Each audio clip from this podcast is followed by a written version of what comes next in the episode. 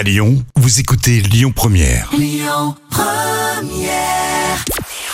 Bonjour à tous, c'est France 3 qui est arrivé en tête hier avec la série Tandem qui a rassemblé euh, plus de 4 millions et demi de téléspectateurs. Ça représente 21% de part d'audience. Derrière, on retrouve TF1 avec Colanta. France 2 complète le podium avec Homo en France, un documentaire avec la voix de Vincent de Dienne. Elle débarque sur TF1. Laetitia Milo, révélée euh, par la série de France 3, Plus belle la vie, arrive donc dans une autre série sur TF1 cette fois. Ce sera dans Demain nous appartient. Elle a été aperçue euh, sur le tournage à 7 lundi. Un nouveau rôle donc qui lui permet de faire son grand retour alors qu'elle avait marqué une pause dans sa carrière pour élever sa fille. Et puis de bonnes nouvelles sur l'état de santé de Michel Drucker. Ça y est, l'animateur est sorti de l'hôpital. Alors on le rappelle, il avait dû être admis suite à des examens de contrôle.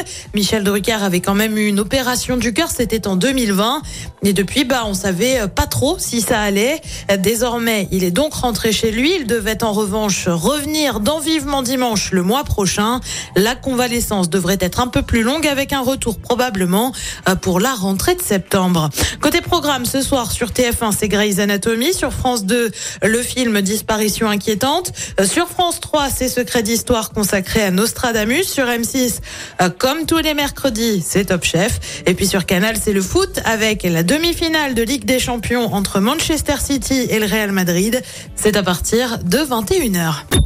Écoutez votre radio Lyon Première en direct sur l'application Lyon Première, lyonpremière.fr et bien sûr à Lyon sur 90.2 FM et en DAB+. Lyon Première